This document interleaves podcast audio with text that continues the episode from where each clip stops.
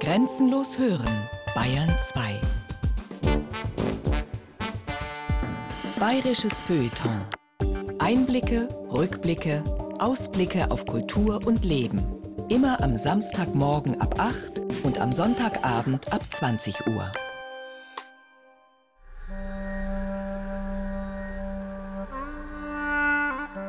Sag mir, was du siehst, forderte der weise Liang seinen Lieblingsschüler, einen elfjährigen Knaben, auf.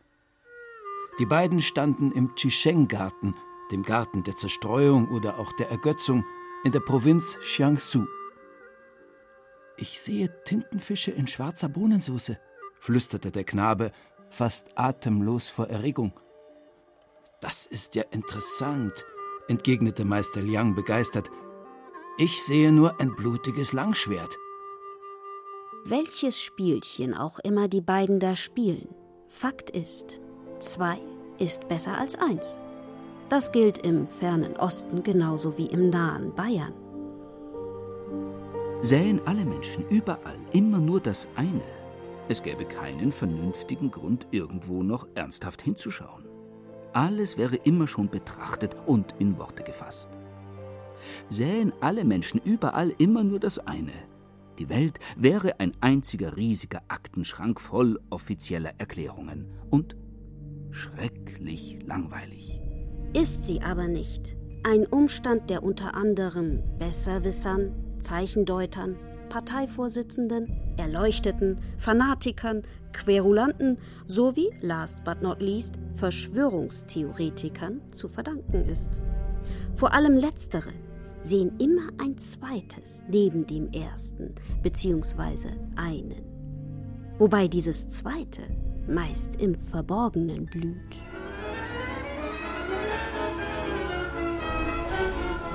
Ach, wie gut, dass niemand weiß. Konspiration weiß-blau von Thomas Kernert. Um es gleich vorweg zu sagen, die wenigsten Verschwörungstheoretiker heißen Rumpelstilzchen aber sie hegen den begründeten Verdacht, dass Herr Kunz im vierten Stock oder Frau Heinz aus dem Nachbarhaus oder der Lodenmantelträger in der Früh an der Bushaltestelle so heißen könnte. Irgendetwas an ihnen sagt ihrem zweiten Gesicht, dass sie nicht sind, was sie zu sein vorgeben dass sie irgendwelchen lichtscheuen Verrichtungen oder Vergnügungen nachgehen und dass diese Verrichtungen oder Vergnügungen gefährlich sein könnten. Gefährlich für das Haus, die Nachbarschaft, das Land, die Menschheit, das Universum, Gott. War da was? Kam da was? Lief da was? Nahm da was? Rief da was? Schoss da was? Floss da was? Starb da was? War da was? Dumme Frage. Natürlich. Immer ist etwas. Und immer ist mehr an einer Sache dran, als man zunächst glaubt. Man ist bequem und gewöhnt sich an bequeme Ansichten, teilt sie, weil alle das tun. Doch die Welt hat nicht nur eine Ebene, eine Perspektive, eine Melodie und höchstwahrscheinlich auch nicht zwei oder drei, sondern hundert, Tausend. Hunderttausend. Hunderttausend Millionen. Da gäbe es zum Beispiel Ingolstadt. Die Stadt hat derzeit rund 130.000 Einwohner. Wenn jeder von diesen nur ein Doppelleben als Rumpelstilzchen führte, wären es schon 260.000. Acht Doppelleben pro Kopf und Ingolstadt wäre gar eine Millionenstadt. Wie wendig und geschmeidig der Ingolstädter sein kann, wie sensibel er sein Fähnchen in den Wind und seine diversen tieferen Absichten in den Keller hängen kann, demonstriert seit längerem schon Ministerpräsident Horst Seehofer, ein gebürtiger Ingolstädter. Ingolstadt. So bieder und charakterfest die einstige Festungsstadt auf den ersten Blick wirkt, so dunkel und gruselig wuselt es in ihren Gassen, Ecken und Winkeln. In Ingolstadt studierte an Bayerns ältester Universität neben Aventinus, Ickstadt und Reuchlin einst Viktor Frankenstein, seines Zeichens Schöpfer eines gleichnamigen Monsters, das die Welt bis heute fasziniert. Es war schon ein Uhr morgens, Der Regen trommelte trostlos gegen die Scheiben und meine Kerze war fast heruntergebrannt, als ich im Schimmer des halb erloschenen Lichtes sah, wie sich das trübe, gelbe Auge des Geschöpfes öffnete. Grauenhaftes geschah bekanntlich danach, und es ging, da führt keine Ausrede und keine Ausfahrt dran vorbei, von Ingolstadt aus. Ebenfalls von Ingolstadt ging die sogenannte Ortenburger Adelsverschwörung aus. Mit künstlichen Monstern hatte sie nichts zu tun, dafür aber mit bayerischen Protestanten. Einer von ihnen war Reichsgraf Joachim von Ortenburg, der sich im Windschatten des Augsburger Religionsfriedens von 1555 für die Reformation in Bayern stark machte auf dem Bayerischen Landtag von 1563 zu Ingolstadt wurde deshalb heftig über die Abendmahlfrage diskutiert. Reichsgraf Joachim und andere Adelsfamilien bestanden darauf, das Abendmahl auf ihren Gebieten in beiderlei Gestalt sub utraque, sprich mit Brot und Wein spenden zu dürfen. Herzog Albrecht V. fand dies freilich gar nicht komisch und lehnte kategorisch ab. In seinem Bayern und seinem Kopf hatten zwei Glaubensrichtungen keinen Platz als der Ortenburger dennoch in seinen reichsunmittelbaren Ländereien den Laienkelch einführte, rechtlich durchaus legitimiert durch den bereits erwähnten Augsburger Reichs- und Religionsfrieden, reagierte Albrecht äußerst grantig. Ohne viel Tamtam marschierte er ein, besetzte die Schlösser Alt- und Neu-Ortenburg und konfiszierte alle Ortenburger Besitzungen in Bayern. Auf Schloss Mattichhofen fiel ihm zudem ein umfangreicher Briefwechsel Joachims von Ortenburg mit bayerischen und, weit schlimmer noch, landfremden protestantisch gesinnten Adeligen in die Hände. Für Albrecht der klare Beweis. Hier wurde konspiriert. Hier fand eine Verschwörung, eine Adelsverschwörung, die Ortenburger Adelsverschwörung statt. Die Briefe waren der Beweis. Der Hochverratsprozess gegen Graf Joachim und die Konfessionisten folgte auf dem Fuß. Er begann im Juni 1564 in München und scheiterte. Zumindest formal. Der Tatbestand einer Verschwörung konnte aus den Briefen nicht abgeleitet werden.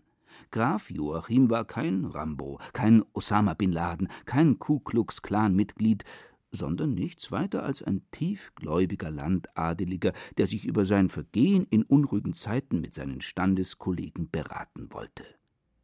Hier wurde kein Komplott geschmiedet, hier wurde einfach nur nachgedacht. Und trotzdem gelang es Albrecht V., seine juristische Niederlage in einen Sieg umzumünzen. Das Wort von der Ortenburger Adelsverschwörung nämlich blieb im kollektiven Gedächtnis hängen und verbreitete seine propagandistische Wirkung frei nach dem Motto wo viel Rauch ist, ist immer auch zumindest ein klitzekleines, extrem perfides Feuer. Mit genau dieser Logik konnte der Herzog zudem durchsetzen, dass sich die Angeklagten trotz ihrer gerichtlich erwiesenen Unschuld für ihr unbotmäßiges Verhalten entschuldigen mussten und aus dem Landtag ausgeschlossen wurden. Sprich, fortan war Ruhe im Karton. Bayerns Protestanten hatten keine Stimme mehr. Den Jesuiten war's recht. Bald schon schwärmten sie entzückt Wenn die heilige Jungfrau nochmals ein irdisches Vaterland wählen sollte, käme Bayern in die Wahl. Genauer gesagt Ingolstadt. Mit den Jesuiten nämlich wurde Ingolstadt in der Gegenreformation Bollwerk des wahren Glaubens gegenüber allen Formen heretischer Anfechtungen. Das Ingolstädter Jesuitenkolleg avancierte gar zu einem kulturellen Zentrum höchsten Ranges. War da was? Kam da was? Lief da was? Nahm da was? Rief da was? Schoss da was? Floss da was? Starb da was? War da was? Wie man's nimmt. Einen dreißigjährigen Krieg und viele Messen später erschien dann Adam Weishaupt auf der Bildfläche. 1748 geboren in, richtig, Ingolstadt. Besuchte er eben dort das, richtig, Jesuitenkolleg, um was zu werden? Richtig. Der Gründer der Illuminaten. Würden wir an dieser Stelle alle den Illuminaten in Albrechtscher Manier zur Last gelegten Verbrechen auflisten, wir wären stundenlang damit beschäftigt. Was andererseits jedoch völliger Blödsinn wäre, denn jeder weiß eh, dass die Illuminaten seit langem schon mit zum heimtückischsten und gefährlichsten gehören, was die internationale Verschwörerszene zu bieten hat. In seinem Mystery-Thriller Illuminati stellte sie 2003 der amerikanische Bestseller-Autor Dan Brown einem Millionenpublikum ausgiebig vor. Tausende von Meilen entfernt trafen sich zwei Männer. Das Zimmer war düster, mittelalterlich, nackter Stein, Benvenuto, sagte der Auftraggeber. Er saß im Schatten, fast unsichtbar. Haben Sie, was ich wollte? Die Augen des Killers glitzerten schwarz wie Öl. Er nahm ein schweres elektronisches Gerät und stellte es auf den Tisch. Der Mann im Schatten schien erfreut. Sie haben Ihre Sache gut gemacht. Es ist mir eine Ehre, der Bruderschaft zu dienen, erwiderte der Killer. Phase 2 beginnt in Kürze. Ruhen Sie sich aus. Heute Nacht verändern wir den Lauf der Welt.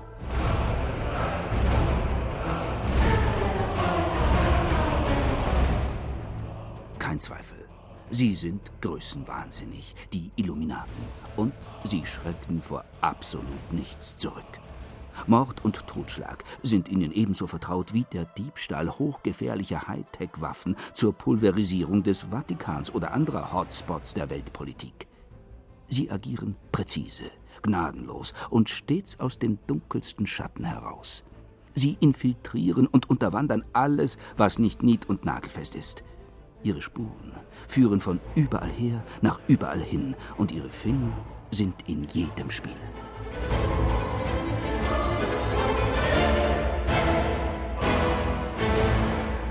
Ganz in diesem Sinn beschuldigte sie bereits Ende des 18. Jahrhunderts der französische Ex-Jesuit Abbé Baruel in einem voluminösen Werk die französische Revolution ausgelöst zu haben. Die englische Verschwörungstheoretikerin Nesta Webster machte sie 1924 für die russische Revolution verantwortlich. In seinem 1991 erschienenen Buch The New World Order schob ihnen der US-amerikanische Fernsehprediger Pat Robertson gleich beide Revolutionen in die Schuhe und auch noch alle Machenschaften des internationalen Kommunismus obendrauf.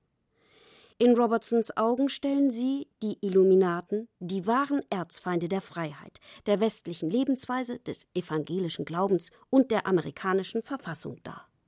In seinem ebenfalls 1991 erschienenen Buch Behold the Pale Horse enthüllte der Radiojournalist und Ufologe Milton William Cooper, dass sie in wechselnden Konstellationen nicht nur gegen, sondern auch mit dem Vatikan, den Freimaurern, den Kommunisten, den Juden und den Nazis konspirierten bzw. konspirieren und neuerdings gar mit Außerirdischen in Kontakt stehen. Was die Amis können, können wir Franken schon lange, dachte sich der Dinkelsbühler Verschwörungstheoretiker und Antisemit Jan Udo Holey, einschlägigen Fans auch unter dem Pseudonym Jan van Helsing bekannt.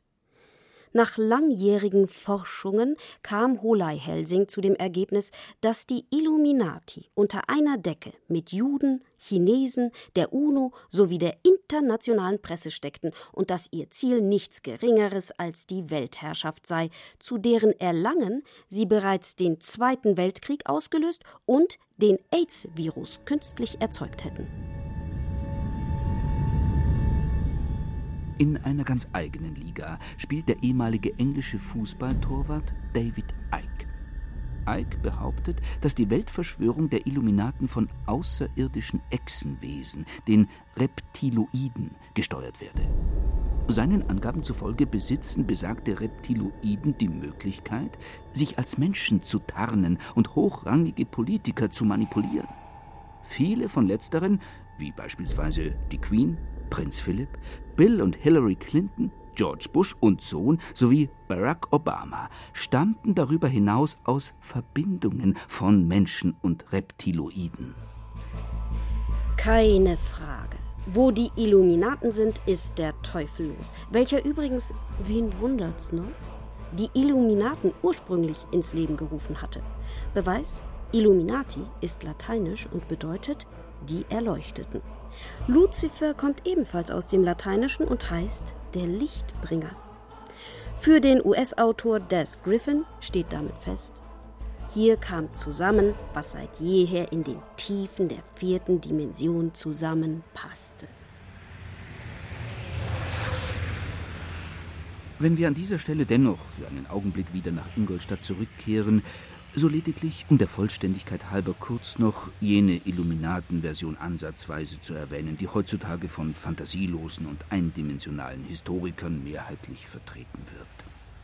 Ihnen zufolge wurden die Illuminaten von dem bereits erwähnten Adam Weishaupt, einem jungen, im Geiste der Wolfschen Aufklärungsphilosophie erzogenen Professor für Kirchenrecht, als eine Art Studentenvereinigung unter dem Namen Bund der Perfektibilisten in der Ingolstädter Theresienstraße, Haus Nummer 23, gegründet. Aufgabe des Bundes war es, laut Weishaupt, selbstdenkende Menschen aus allen Weltteilen, von allen Ständen und Religionen, unbeschadet ihrer Denkfreiheit, trotz aller so verschiedenen Meinungen und Leidenschaften, durch ein gegebenes höheres Interesse in ein einziges Band zu vereinen. Eine solche Gesellschaft ist das Meisterstück der menschlichen Vernunft. In ihr und durch sie hat die Regierungskunst ihre höchste Vollkommenheit erreicht. Wenn man so will, könnte man von einem aufklärerisch gesinnten, leicht elitären Gutmenschenclub sprechen. Was diesen Club indes tendenziell gefährlich machte, waren verschiedene Umstände. Der erste war ein organisatorischer. Auch wenn Weishaupt als ehemaliger Jesuitenzögling keinerlei Sympathien für seine Lehrer empfand, bewunderte er doch deren schlagkräftige hierarchische Organisation. Für Weishaupt stand deshalb fest, wer etwas erreichen wollte, musste ähnlich strukturiert sein, wobei der ganze Apparat unter strengster Geheimhaltung zu stehen hatte. Weishaupt der Orden hat ein doppeltes Geheimnis zu beobachten, ein äußeres wodurch den Profanen nicht nur unser Zweck, Operationen und Personale, sondern auch sogar unser Dasein unbekannt bleiben soll, und ein Inneres, wodurch einem jeden Mitglied gerade so viel von Ordnungssachen und Personen eröffnet wird, als der Grad seiner Zuverlässigkeit, die Ausdehnung seines Wirkungskreises, die Erhaltung seines Zutrauens und Eifers fordert. Ach, wie gut, dass niemand weiß, dass ich Rumpelstilzchen heiß. Weishaupt organisierte seinen Club, seine Vereinigung, seinen Orden streng nach dem konspirativen Rumpelstilzchen-Prinzip. Dadurch musste dieser über kurz oder lang fast zwangsläufig interessant werden. Für die einen, weil sie einer solchen zweiten Wirklichkeit unbedingt angehören. Für die anderen, weil sie einer solchen zweiten Wirklichkeit unbedingt auf die Schliche kommen wollten. Nichts verspricht letztendlich bessere Geschichten als das Geheime. Und so kam es denn auch. Die Illuminaten, wie sie sich zwischenzeitlich selbst nannten, vermehrten sich wie die Karnickel, wobei vor allem der noch heute bekannte Adolf Freiherr von Knigge, der Benimm-Knigge, viele Mitglieder aus allen Gesellschaftsschichten rekrutiert haben soll.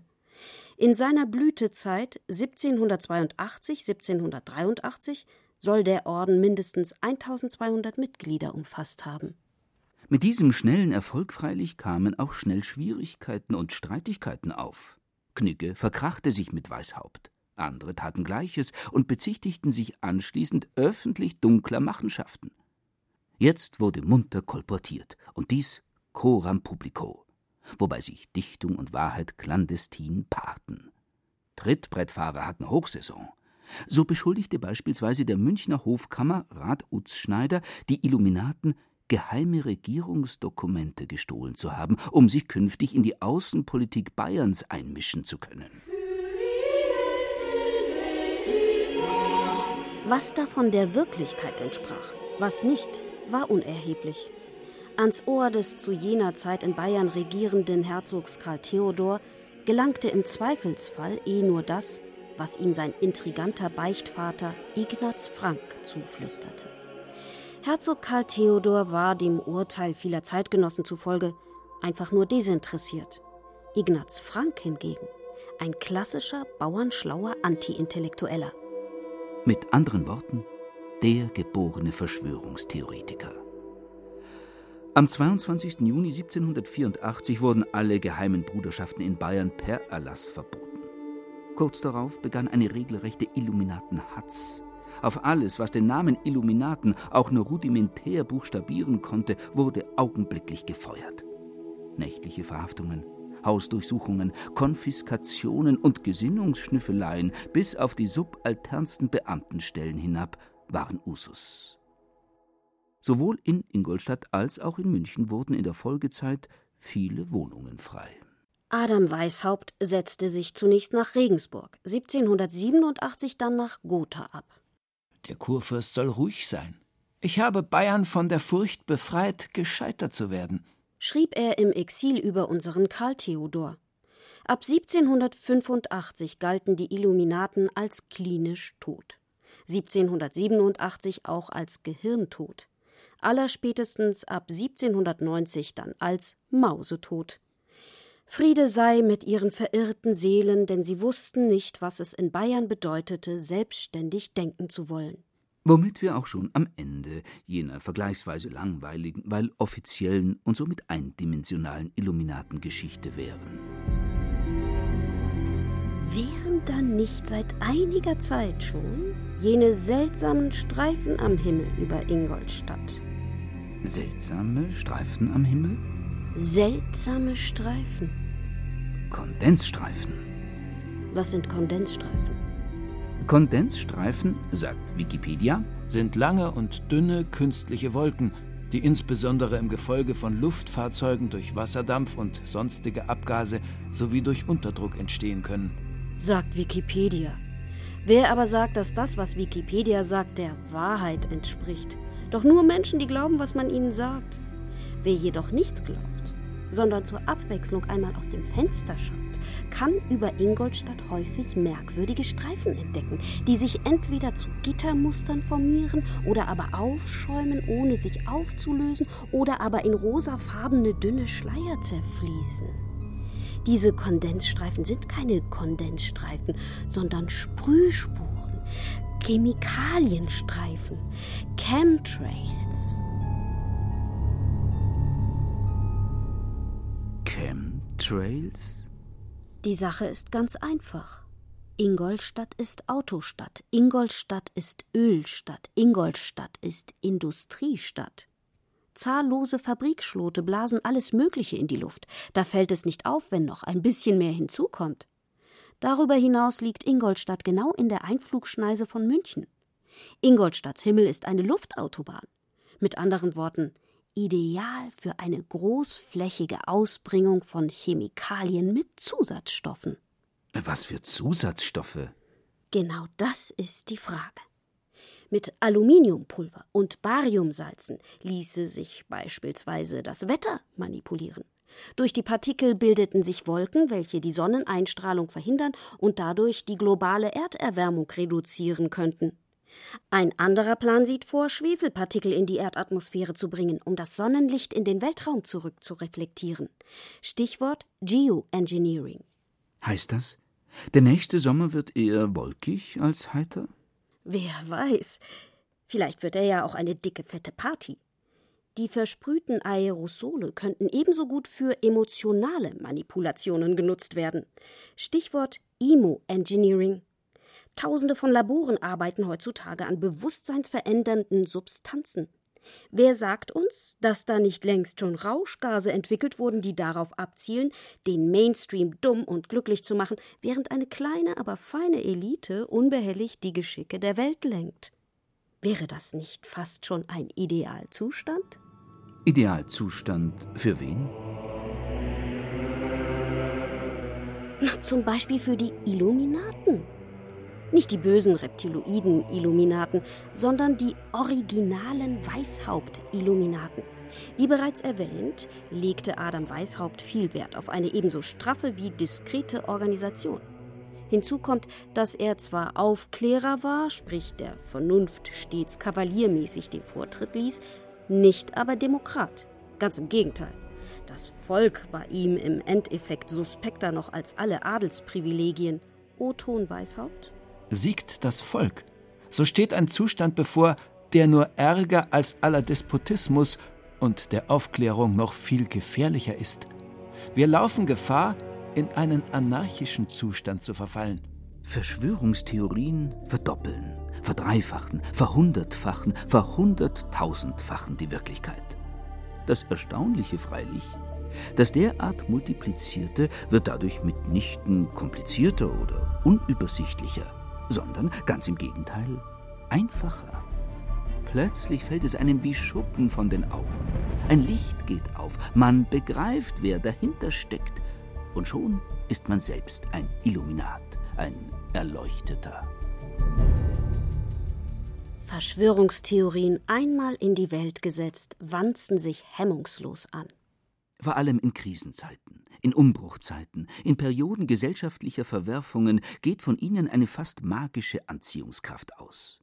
Kriege, wirtschaftliche Krisen, Epidemien, spektakuläre Ereignisse, Terroranschläge sind der Humus, auf dem sie besonders gut gedeihen und sich besonders verführerisch in Szene zu setzen wissen. Der Kennedy-Mord von 1963 oder die erste Mondlandung von 1969 ziehen bis heute Verschwörungstheorien an, wie der Misthaufen fliegen. So haarsträubend verrückt sie mitunter klingen, sie erzeugen Sinn bieten Erklärungen, geben Orientierung, knüpfen Ordnungsmuster, durch die der Einzelne in einer überkomplexen Wirklichkeit überraschend einfache Bewertungszusammenhänge erkennen kann.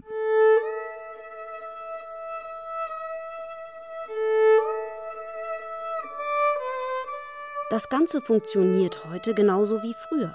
Mit dem einzigen Unterschied vielleicht, dass die Menschen früher über sehr wenig Informationen verfügten wohingegen wir heutzutage über sehr viele Informationen verfügen.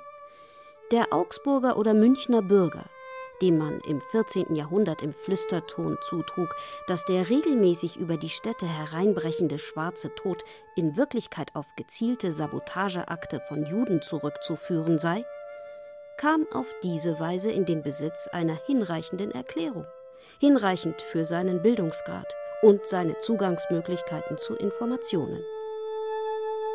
Heute besteht unsere Wirklichkeit zu einem überproportionalen Teil nur noch aus Informationen. Von allen Seiten werden sie uns pausenlos zugetragen, ob wir dies wollen oder nicht. Wir kennen Dinge, die wir nie leibhaftig gesehen haben. Wir wissen Fakten, deren Wahrheitsgehalt wir niemals überprüfen können. Die Informationsberge, die sich um die eingestürzten Twin Towers von New York aufhäuften, haben das Ereignis längst schon unter sich begraben. Umso dringlicher freilich bohrt sich die Frage aller Fragen ins Gehirn. Wer steckte dahinter? Mit Betonung auf dem Adverb.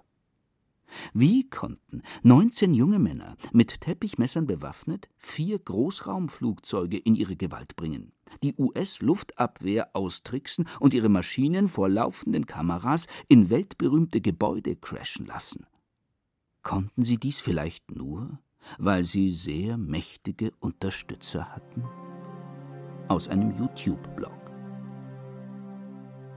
Zwischen dem 26. August und dem 11. September verkaufte eine Gruppe von Spekulanten, welche durch die American Securities and Exchange Commission als israelische Bürger identifiziert wurden, eine Liste von 38 Aktienbeständen, die erwartungsgemäß fallen würden, als Resultat der kommenden Attacken. Sie verkauften Short, das heißt für weniger als im Allgemeinen erwartet. Diese Spekulanten operierten von Toronto, Kanada aus und der Aktienverkauf und die Profite an der Aktienbörse in Frankfurt, Deutschland, wurden in Millionenhöhe in Dollar angegeben.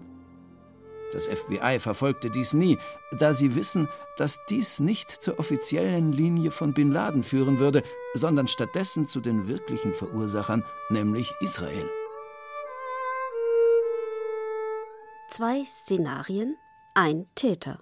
Fragt sich nur, ob hier der ewige Jude oder die ewige Dummheit die maßgebliche Grundkonstante ist. Auffällig immerhin, so fantasiereich viele Verschwörungstheorien kombinieren, in ihren Täterprofilen sind sie zum Teil überraschend fantasielos.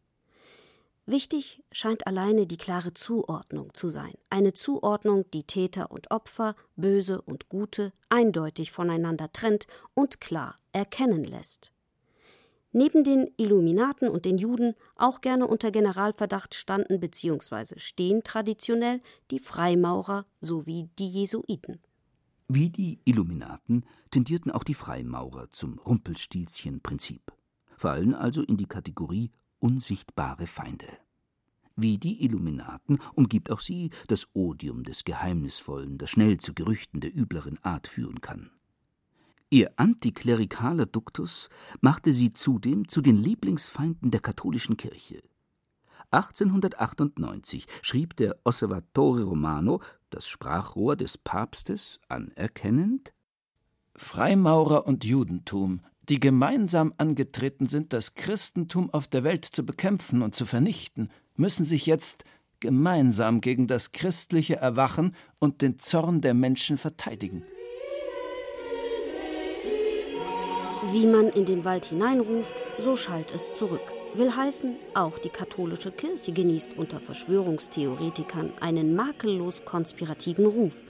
Ihr Bestreben, die ganze Welt zu regieren, ist angeblich ungebrochen. Als Speerspitze der katholischen Weltverschwörung fungiert mutmaßlich der 1540 gegründete und direkt dem Papst unterstellte Jesuitenorden. Für den passionierten Verschwörungstheoretiker sind Jesuiten I-Typen. International organisiert, immer informiert, intelligent und intrigant. Wie die gefälschten Protokolle der Weisen von Zion den Juden kollektive konspirative Absichten unterstellten, so die Monita Secreta den Jesuiten. 1614 in Krakau gedruckt, fordern diese Geheiminstruktionen die Ordensmitglieder auf, reiche Witwen zur Erblassung an die Jesuiten zu bewegen, Organisationen und Parteiungen zu gründen und dann gegeneinander aufzuhetzen, Regierungen durch finanzielle und politische Manöver zu stärken oder zu Fall zu bringen. Monarchen, Politiker und Bankiers über Ränke oder den Beichtstuhl vor den Karren der Ordensinteressen zu spannen, Kriege auszulösen. Kurzum, das volle Programm höherer Verschwörungskunst. Kapitel 17, Punkt 5 Auch wird es nicht wenig Vorteil bieten, die Zwistigkeiten der Großen und Fürsten in vorsichtiger Weise und im Geheimen zu nähren, selbst bis zur gegenseitigen Aufreibung der Kräfte. Grundsätzlich benötigt ein Verschwörer Format. Er muss, will er im Kleid einer soliden Verschwörungstheorie Bella Figura machen, glaubhaft amoralisch sein können. Groß angelegte Komplotte traut man schließlich nicht jedem zu, weder dem Trachtenverein Miesbach noch der Vereinigung bayerischer Realschuldirektoren. Neben den Fab Four den Illuminaten, den Juden, den Freimaurern und den Jesuiten haben sich in den letzten Jahren dennoch einige interessante Kandidaten ansatzweise in Spitzenpositionen gebracht. Da wären natürlich zunächst einmal alle Dschihadisten dieser Welt. Keine Frage. Sie sind extrem aggressiv und in ihrer Kriegsführung unberechenbar. Die Bedrohung ist ihr Spezialgebiet. Jederzeit kann überall alles passieren, lautet ihr Evangelium der Einschüchterung, das sie mit Bomben und Terror verkünden. Natürlich gehen sie dabei sehr oft auch sehr konspirativ vor. Verschwörer im klassischen Sinne sind sie dennoch nicht. Kaum eine Verschwörungstheorie, die etwas auf sich hält, besetzt mit ihnen ihre Hauptrollen. Im Gegenteil. Im Endeffekt sind sie zu laut, zu plakativ, zu vordergründig, als dass sie für die Schlachten auf leisen Sohlen taugten. Wesentlich mehr Kredit im wahrsten Sinne des Wortes besitzt da die Berufsgruppe der Banker. Sie hat sich in den letzten Jahren exorbitant viel Mühe gegeben, ordentlich in Verruf zu geraten. Um nur einen von Hunderten von Skandalen kurz zu erwähnen. Jahrelang manipulierten Banken illegal den sogenannten LIBOR. Der LIBOR beeinflusst eine große Anzahl von Finanzmarktgeschäften, vom kleinen Konsumentenkredit bis hin zu Derivaten im Milliardenbereich. Mit von der Partie waren weltweit vermutlich bis zu 20 Geldhäuser, darunter die Barclays Bank, die Royal Bank of Scotland, die Deutsche Bank, die Société Générale und die Citigroup. Man sieht, die Branche kämpft mit Leidenschaft um ihren schlechten Ruf. Und das im großen, im internationalen, im globalen Stil. Insofern scheint es nur konsequent, wenn man der amerikanischen Finanzwelt unterstellte, dass sie ab den späten Nullerjahren versuchte, den Euro konspirativ zu zerstören. Zur Erinnerung, der Euro erfreute sich weltweit gerade höchster Beliebtheit. Sein Anteil an den Devisenreserven war seit 2002 kontinuierlich gestiegen. Der gute alte Dollar hingegen hatte Husten. Die Immobilienkrise 2008 hatte ihn stark infiziert. Selbst die Erdölmächte betrachteten ihn bereits mit schelen Blicken. Was also tun, um den Emporkömmling in Schach zu halten?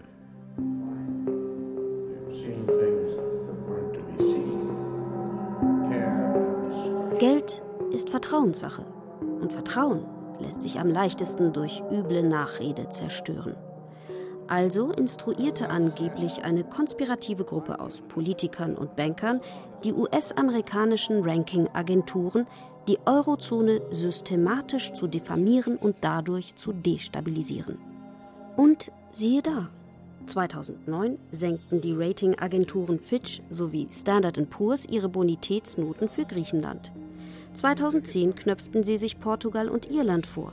2011 folgten Spanien und Italien und 2012 mäkelten sie schließlich sogar an Deutschlands Kreditwürdigkeit herum. Der Erfolg stellte sich prompt ein. 2009 war der Euro noch 1,50 Dollar wert, Ende 2010 nur noch 1,20 Dollar. Übrigens, die zweifelhafte Rolle Griechenlands an der ganzen Misere erledigten natürlich von den USA eingesetzte Marionetten. Das Bemerkenswerteste an dieser Theorie, die übrigens auch von zahlreichen Politikern der CSU geteilt wurde, ist eindeutig ihre elegante Verwendung des Analogieschlusses. Der Analogieschluss ist eine logische Operation, welche allein auf Ähnlichkeit basiert. Vulgo Ali schaut aus wie ein Nordafrikaner. Nordafrikaner belästigten in der Kölner Silvesternacht deutsche Frauen. Also steht Ali im dringenden Verdacht, bei ähnlicher Gelegenheit, sagen wir auf der Wiesen, ebenfalls deutsche Frauen zu belästigen. Der Erlanger Philosoph Karl Hepfer. Verschwörungstheoretiker meinen, der Analogieschluss von vergangenen auf zukünftige Handlungen sei durch die allgemeine Zuverlässigkeit von Analogien in der wissenschaftlichen Argumentation hinreichend gedeckt. So verhilft der Analogieschluss bei cleverer Anwendung auch noch den unsinnigsten Behauptungen schnell zu einer erstaunlichen Plausibilität. Nicht ohne Grund ist er deshalb das Schweizer Taschenmesser der verschwörungstheoretischen Argumentation. Neben den Bankern haben sich sicherlich auch alle Arten von Datensammlern und Verarbeitern für die Schweizer Taschenmessermethode empfohlen. Dass Google, Apple und Microsoft uns irgendwann vollständig durchleuchtet haben werden, haben wir Erleuchtete längst begriffen und in den entsprechenden Foren hieb- und stichfest dargelegt. Wer Daten sammelt, sammelt Seelen. Wer Seelen sammelt, ist entweder ein älterer bayerischer Dorfpfarrer und hat von Internet keine Ahnung, oder aber ein datenverarbeitender Großkonzern mit Weltherrschaftsanspruch. Der Masterplan sieht die lückenlose Erfassung des Computertastaturen benutzenden Individuums vor, um ihn nach allen Regeln der Kunst zu manipulieren. Apropos Microsoft. Apropos Bill Gates. Jeder Buchstabe, den wir in einen Computer eintippen, ist durch den American Standard Code for Information Interchange einer Zahl zugeordnet. Addiert man die entsprechenden Zahlen für den Namen Bill Gates, Bill heißt Rechnung und Rechnungen werden addiert, so ergibt dies die Zahl 663. Bedenkt man nun noch, dass 663 dreistellig ist und Gates mit vollem Namen William Henry Gates III heißt, weiß man, dass man zu der Summe von 663 unbedingt noch drei hinzuzählen muss wodurch man auf die Ziffern 666 kommt. 666 ist die Zahl des Antichristen. Noch Fragen?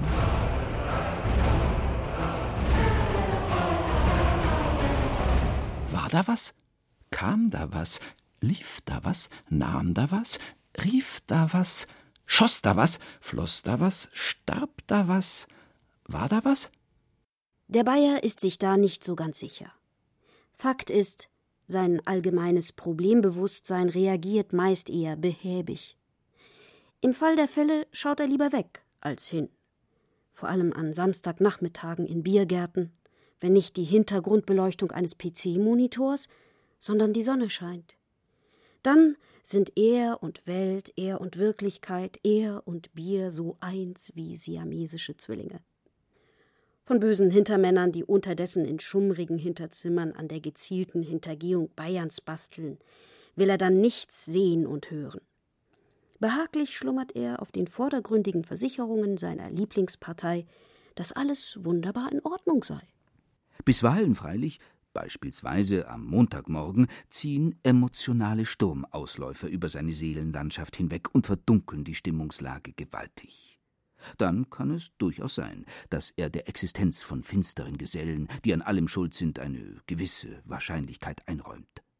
Und wenn dann auch noch sein Stammparkplatz von einem dieser Saboteure in Besitz genommen wurde, blitzt und donnert es in der kleinen schwarzen Wolke über seinem Kopf fürchterlich. In dieser Verfassung weiß er dann mit hundertprozentiger Gewissheit, dass das Böse in jedem Busch und hinter jeder Ecke lauert.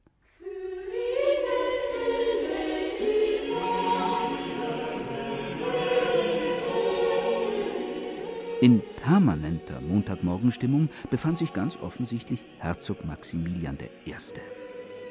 Nach seinen mittelprächtigen militärischen Erfolgen im Dreißigjährigen Krieg packte ihn der religiöse Eifer.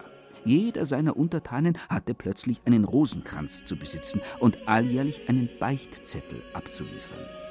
Maximilian selbst betete bis zu sieben Stunden lang in der Altöttinger Gnadenkapelle und gelangte schließlich zu der Erkenntnis, ich rufe auf Befehl Gottes und so laut ich nur kann, Bischöfen, Fürsten und Königen zu, lasst die Hexen nicht leben. Mit Feuer und Schwert ist diese schlimmste menschliche Pest zu vertilgen. Zu seiner Verteidigung sollte man anmerken, dass Hexen fest im Volksglauben der Zeit verankert waren und schon Maximilians Vater Wilhelm V. einen ausgeprägten Hexenwahn sein eigen nannte. Gleichwohl übertrumpfte ihn Maximilian noch. Überall sah er weibliche Zauberei am Werke. Zeitweise verdächtigte er sogar seine Gattin Elisabeth Renate der Hexerei, nur weil sie ihm keine Kinder gebar. Erfolglos wurde sie exorziert. Die Ehe blieb kinderlos.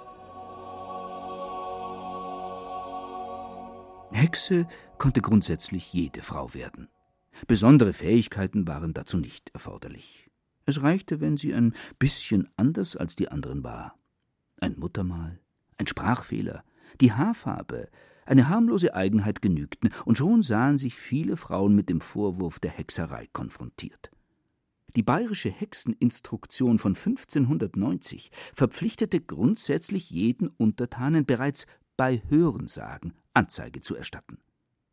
Damit wies sie sehr schön auf ein wichtiges Bauelement jeder Verschwörungstheorie hin. Verschwörungstheorien brauchen den versteckten Hinweis, die kleine, aber feine Nebensächlichkeit, das von allen übersehene Detail, um sich daran zu entflammen, zu entfalten. Und schon nimmt eine Vermutung den Charakter einer Tatsache an, wohingegen viele tatsächliche Gegebenheiten stillschweigend ausgeblendet werden. Diese relativ willkürliche oder zumindest stark asymmetrische Indizien- bzw. Beweisaufnahme betont allein das, was einen Verdacht stützt und minimiert bzw. ignoriert alles Entlastende. Der objektive Phänomenbestand spielt keine Rolle. Wichtiger als alle Fakten ist der Bewertungszusammenhang. Ob Maximilian darüber hinaus an Gynophobie, einer krankhaften Angst vor Frauen litt, lässt sich nicht mehr eindeutig rekonstruieren.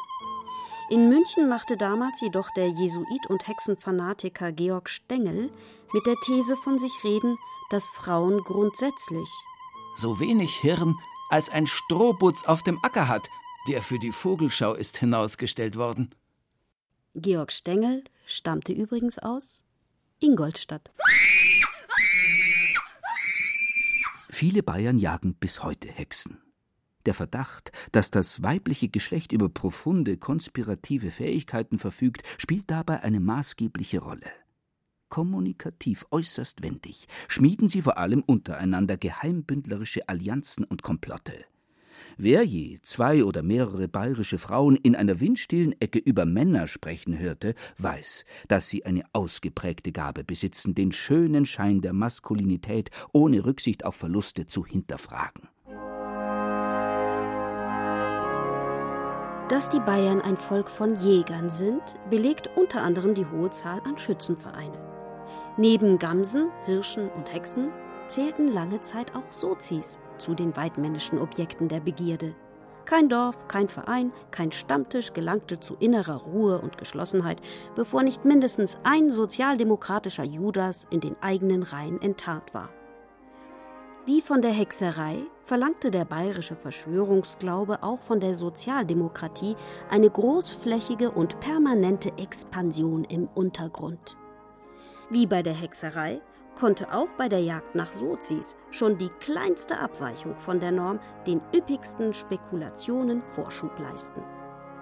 Auch wenn der große Vorsitzende Franz Josef Strauß ganz bestimmt kein Kommunistenjäger vom Format eines Joseph McCarthy war, für die verschwörerischen Umtriebe der roten Ratten, Schmeißfliegen und Dreckschweine hatte er immer ein offenes Ohr und ein scharfes Auge. Jetzt kommen sie wieder, die roten Systemveränderer, wie die Ratten aus allen Löchern heraus, warnte er bei jeder passenden und unpassenden Gelegenheit. Die bayerischen Kammerjäger und Kammerjägerinnen dankten ihm mit bedingungsloser Gefolgschaft.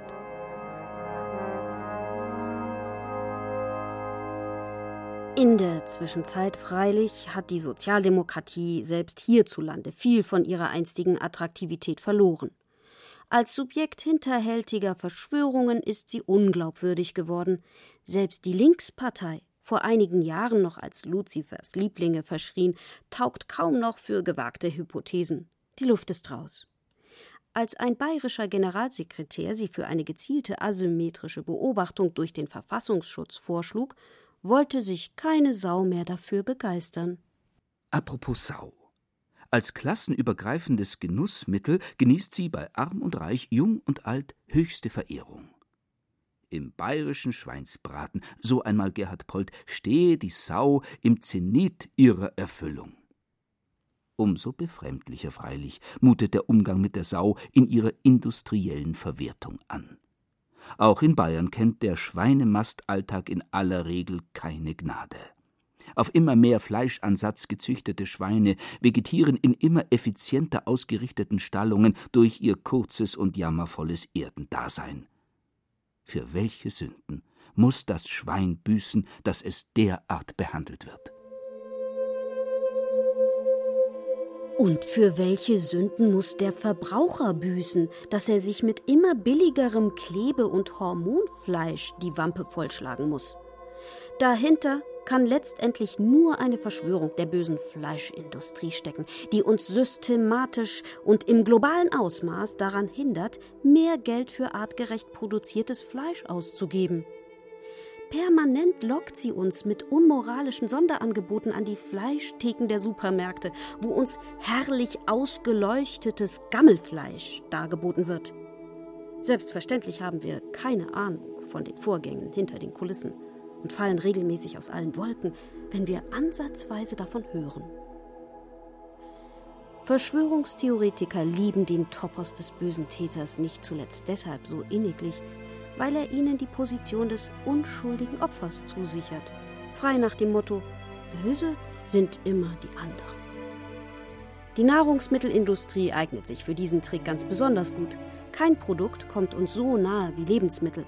Kein Produkt lässt uns behaglicher gruseln.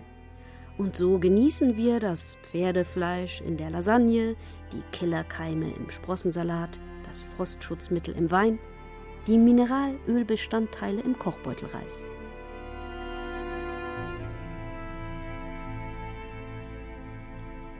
Doch zurück zum Schwein. In den USA soll vor ein paar Jahren eine sensationelle Lebensmittelmetamorphose gelungen sein. Findige Food-Designer haben Schweineenddärme in Scheiben geschnitten, in Teig getunkt und zwei Minuten in heißem Fett frittiert. Und schon verwandelten sich die schweinischen Ringmuskeln in leckere Tintenfischringe. Ach, wie gut, dass niemand weiß, dass ich Schweinsrosette heiß. Angeblich befindet sich das Schweinerne längst in allen Fischsuppen. Ob an der Geschichte tatsächlich etwas dran ist, lässt sich nicht mit Gewissheit sagen. Als Story ist sie dennoch ganz großes Kino und insofern absolut Verschwörungstheorie tauglich.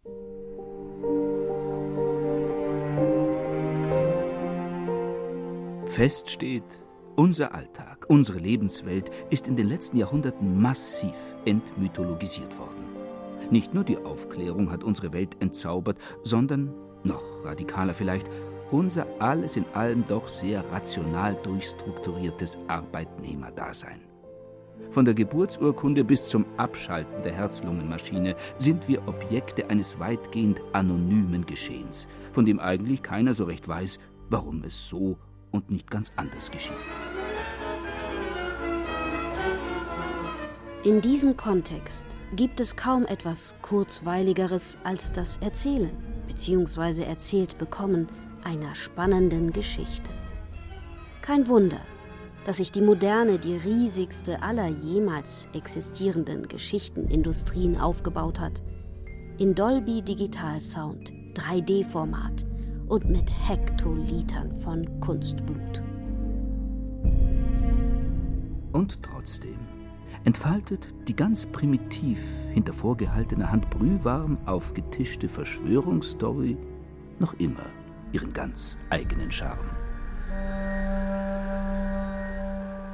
Sag mir, was du siehst, forderte der weise Liang seinen Lieblingsschüler, einen elfjährigen Knaben, auf.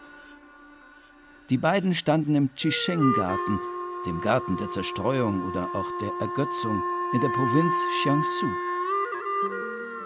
Ich sehe Tintenfische in schwarzer Bohnensoße, flüsterte der Knabe, fast atemlos vor Erregung.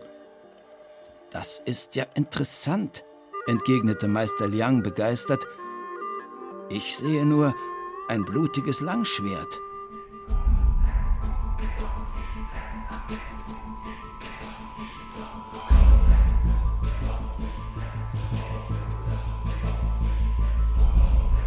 Ach, wie gut, dass niemand weiß. Konspiration weiß-blau. Sie hörten ein bayerisches Feuilleton von Thomas Kernert, der auch Regie führte. Es sprachen Ann-Isabel Zils, Peter Weiß und Burkhard Tabinus. Ton und Technik Birgit Vetter, Redaktion Ulrich Klenner.